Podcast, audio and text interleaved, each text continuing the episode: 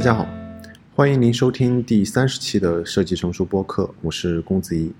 嗯，在前面的几期播客中，嗯，就是有意无意的，我一直在讨论和关心的是关于何为良好生活的问题。我去讨论了什么是良好生活，那什么又是良好的实践？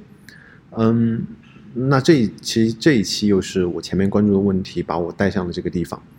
嗯，比如啊，假如我比较认同我之前不管是我的阅读和推论的一些一些一些结论，如果我认同良好的生活是由创造性的工作和创造性的情感所组成的，而创造性的工作需要我们自己的理智、我们自己的实践和我们外部的环境，嗯，支持这三个要素参与的话，那么除了我们需要不断的，嗯，不管是学习也好、体验也好，去提升我们的理智的水平。去不断的进行实践和尝试，去真正的做事情。那如何去给自己创造一个良好的、健全的一个外部的一个环境？呃，让我在呃我们在工作和实践的过程中，能够更好的去发挥我的潜能，就是嗯，我这一期需要嗯想要关注的一个问题，也是这个问题把我带向的这个地方。嗯，那么去看一下这个问题，我关注的一个反面吧，就是。假如我们所处的一个外部的环境不好，我们自身会受到什么样的影响呢？嗯嗯，这里的外部环境，也就是我比较关注的是啊，我想要做一件事情，我在做事的时候，呃，我所处的外部环境，通常来说是我们所处的公司、我们的人际关系，以及我们所处的社会中的经济制度、社会管理的一制度和我们所处的社会中的文化。嗯，通过我的观察和我的一些阅读的一些经历，嗯，我发现，首先，假如我们的外我我们所处的一个外部的条件和外部的环境不够好的话，我们首先会陷入压抑，因为这样的我们这样的不良的一些条件是违背了我们，嗯，我们不管我们有我们有没有意识到，我们是违背了我们希望发挥自己的才能这样一个诉求的，这样一个内在诉求，我们会做出一些反应。比如说，我们处于处于一个比较不好的一一个公司的文化中，我们要么会选择离开，要么会试图做一些改变。但是，假如长期的处于这样的一个状态中的话，或多或少的，我们的才智、我们的创造力会受到损害。因为我身边的很多的朋友都是嗯，在大的互联网公司，我会嗯，我会有这样的观察：如果我处于一个不良的公司和社会的环境，这些压抑所带给我们的，呃，我把它总结下来，会有下面的一些影响。这三个影响分别是，嗯，影响我们自己的分别是工作的异化、消费的异化和偶像的崇拜。首先，我来讲一讲工作的异化。嗯，因为我们在大大的互联网公司中做设计，其实做设计其实是一个还蛮能够嗯创造自己价值的一些岗一个岗位。因为嗯嗯好一点的设计师都会很看重自己的作品，我需要为自己的作品负责，但是。嗯，把自己的工作看成创造自己的作品这样一个认识，也是需要一定的知识性和反思作为基础的。所以我也看到过很多的人把自己当做是上个世纪类似流水流水线上的工人这样，嗯，或者由于团队的不是由于他自己的理智的原因，而是由于团队的合作流呃合作流程和合作的模式有呃受到了限制，或者和他的合作的人呃比较强势，而且不理解这。嗯，背后的可能更更好的合作合作模式，他可能在这个流程中处于承担的只是画原型图和美嗯界面美化的一些工作，这样的工作的异化会把我们重新带回到嗯上一个时代的合作制度，就类似于那种嗯非常非常深度的被分工之后的一些工作，而且或者是一些计嗯计件工资的一些岗位。而它的影响，其实给我们自己，或者是我们作为设计师带来的最重要的影响，可能就是价值感的丧失。因为在这样一个流程中，我被看成了一个工具，而不是一个完整的人。而，而由于这些外部条件所带来的价值感的丧失，会让会如果长期会有这样的影响的话，会让这样的人开始对开始做两呃开始对两件事情非常的决断。分别是对闲暇时的懒散做绝对的肯定，然后对和工作相关的和工作本身的内容和工作相关的人相关的绝对的否定。嗯，第二个部分的影响是消费的异化。同样也是由于我上面提到的工，不管是工作合呃工作合作的流程，或者是工作性质的一些原因，其实消费的异化也非常深程程度的，甚至在现在更大程度到更大程度的影响到了我们。嗯，假如我们没有在一个良好的一个合作或者是一个良好的外部环境中找到自己的价值感，那我们可能会从外去寻求某种呃东西去定义我的身份。而由于我们现在处于一个嗯消费社会，那么我们很容易的去用消费来定义我的身份，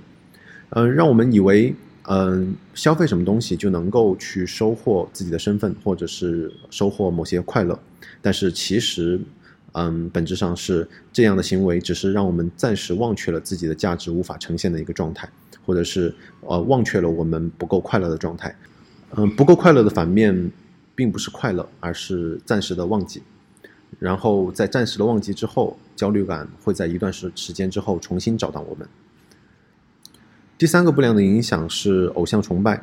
假如呃不良的外部环境对我们自身的价值感有非常强烈的打压，而在这个时候，比如说我特别担心的一些问题，是我们还没有做足够的准备，去到了一个不良的，不管是不管是公司的环境，还是其他的一些外部环境，我们没有足够的理性和嗯创造性情感的一些能力，我们会期待更多的能够从外部去找到一些归属感。这个时候，我们可能就会诉诸于，比如说国家的崇拜、商品的品牌的崇拜，或者是对于某些个人的一些偶像的崇拜。这可可，这可能也可以去解释的是，为什么很多年轻人会追星，因为他们其实处于一个自身力量很弱小，但是期望在这个阶段去建立起个人价值的一些时期，而这可能也从另外一个侧面反映出来了，我们的外部环境没有给他们一个很好的个人价值感建立的一个引导的路径。偶像崇拜也是由于不良不良的外部条件的负面影响给我们带来的不良的结果。嗯，我在发现了这些可能，假如外部的条件不够，嗯，不够完善或者不够好的时候，会给我们带来如此大或如此深的影响的时候，我自然会去想，那我们能够做什么？但是在我们能够做什么之前，我会发现，其实啊，外部的环境其实对我们来说既是可控的，又是非常脆弱的。我们从个人的角度来讲，其实外部的环境的搭建是我们是可首先是可以选择的，但是它又非常的脆弱。我们的个人个人的我们的人生其实就由于一个一个的决策去组成，而在这个决策中会有很多很多的决策会影响非会非常大程度的影响到我们自身的呃外部环境和我们自身呃内在的一些东西。比如说，我们我选择上什么样的大学，去选择去哪里工作，选择和谁结婚，选择什么时候要小孩或者什么时候买房，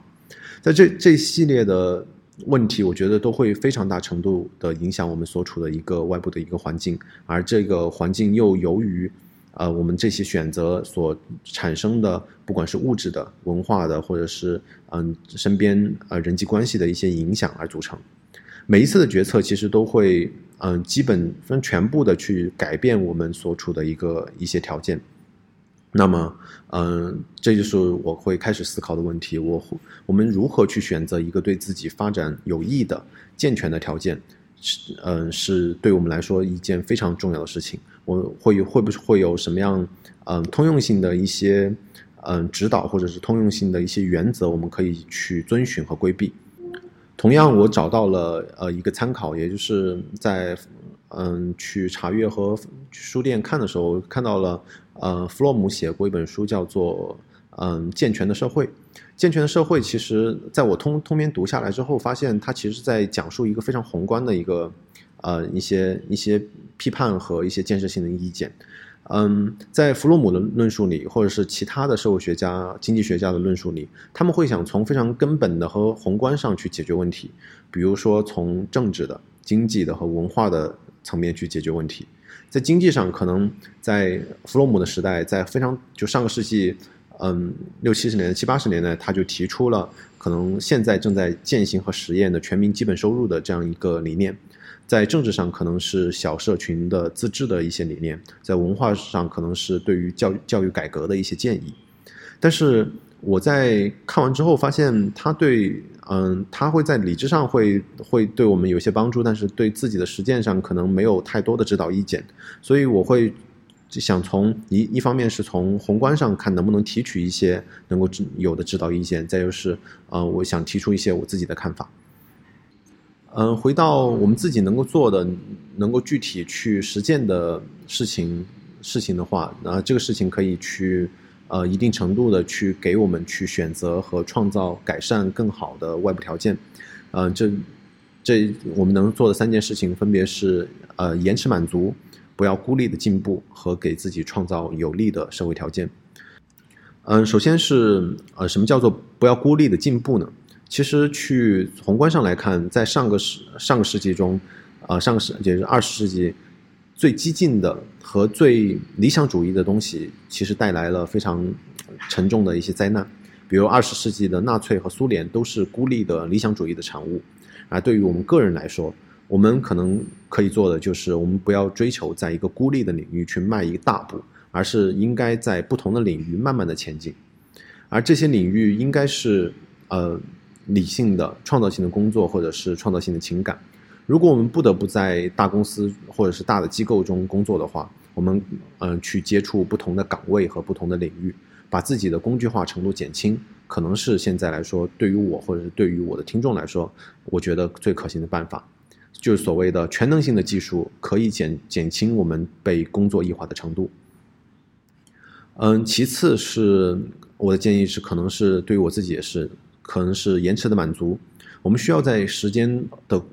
在实践的过程中，去学会延迟满足，并且习惯只期待自己能够得得到的东西，因为只有有了延迟满足，我们才会给自己留下一丝空间和时间去去应对和思考冲突，去进行疑虑和给我们时间去做决定。这也是我们去应对消费异化的一个重要的方方法。嗯，第三个是去主动的去创造有利的社会关系。因为工作其实，嗯，并不是一个纯粹的一个外部客观的一个行为。比如说，呃，同样一件事情，我们去打扫一个房间，嗯，打扫卫生，在自己家里，嗯，给自己家庭进行收拾，和去别人的家里去做清洁工，其实是两种不一样的体验，甚至是两种不一样的事情。呃，我相信，嗯，只要这样阐述，我相信每个人都会有非常感同身受的一个经历。所以，我们。啊，需要更加多的是去创造一些我前面前一种的那种、那种、那种工作和那种分工。我们需要更加主动的去创造这样的分工，让自己在这个分工中更加有参与感。这也会要求我们去更加努力的去参与到嗯多个群体中。他这种在这个群体中去刻意和努力的去改善，在这个群体中，你首先你肯定是认可这个群体的，去改善这个群体中的人际关系。这要求我们在。做事情的时候，去主动的去创造这样的环境，让自己的行为并不是在这个群体中去交换金钱，因为你会发现你的价值感的呃塑造，比如说你在家里去去打扫一个卫生，并不是在换取金钱。最好的情况下是你和这个社群一起成长，并且能够在不同的这样的社群中去找到自己的价值，而不是在一个社会关系或者是在一个组织机构内在不断强化自己的工具性。嗯，上面提到的是我现在能够想到的一些建议，分别是不要孤立的进步，呃，延迟满足和创造有利的社会关系。但是不得不说的是，我们短期内无法改变，而且我们无法逃避的，就是我们一个非常大的一个宏观的环境。我觉得这种对于宏观的环境的认识和和肯和和接纳，是我们越早做越好的。而这个经，而这个环境就是我们现在处于一个经济主导的一个环境里面，而这个经济环境的本身的和底层逻辑就是把人给工具化和无限的追求增长，不管是国家机构还是作为小团体，嗯，这个我觉得这个都是现在在这样一个环境中，嗯的最底层的一个逻辑，不断的去追求经济的效益和财富的增长，是这些团体的合作和增长的一些内在的诉求。所以，即使我我有了上面的那些解决办法，可能最后的结果，呃，不得不说的是，也没有办法去指导你在或指导我自己去在，嗯，其他这些，比如说这样的商业机构中和他人的竞争中，能够掌握一定的呃比较的优势。但是从另外一个角度，我想说的是，嗯，我们需要在这样一个决策的时决策做这样一个决策，比如说我们去做上面的，呃，我提的三点建议的时候，去接纳这些所谓的损失。这里的接纳是指我们的生活的目的，并不是仅仅的在市场中占据比较优势，因为，嗯，我会发现我们得不到得不到既可以保留自己的嗯自己的创造性的工作和情感，同时还能够在嗯在商业社会和商业的机构中占据非常大的优势。我觉得这可能确实就是没法两全的事情，但是我觉得可以有一定的。嗯，对自己的认知的是，我们不把自己看成一个不断增值的商品和一种投资，因为如果这样的话，你只你就只有在把自己能够卖一个好价钱的时候，比如说在换工作、在升职加薪和为你的配偶买包的时候，才体现了自己的价值，而不是相反的理性和爱的能力，或者是嗯，你只在消消费的时候体现自己消费能力的时候去体现了自己的价值，比如说去消费音乐、电影。打游戏或者买东西的时候才体现了自己的能力，或者是陷入另外一种状态，嗯，害怕不合群，没有勇气去做别人没有做过的事情。买东西的时候都是买所谓网红的网红的产品的时候，那个时候才感感受到自己的存在。嗯，我觉得这个就是一种对于损失的接受。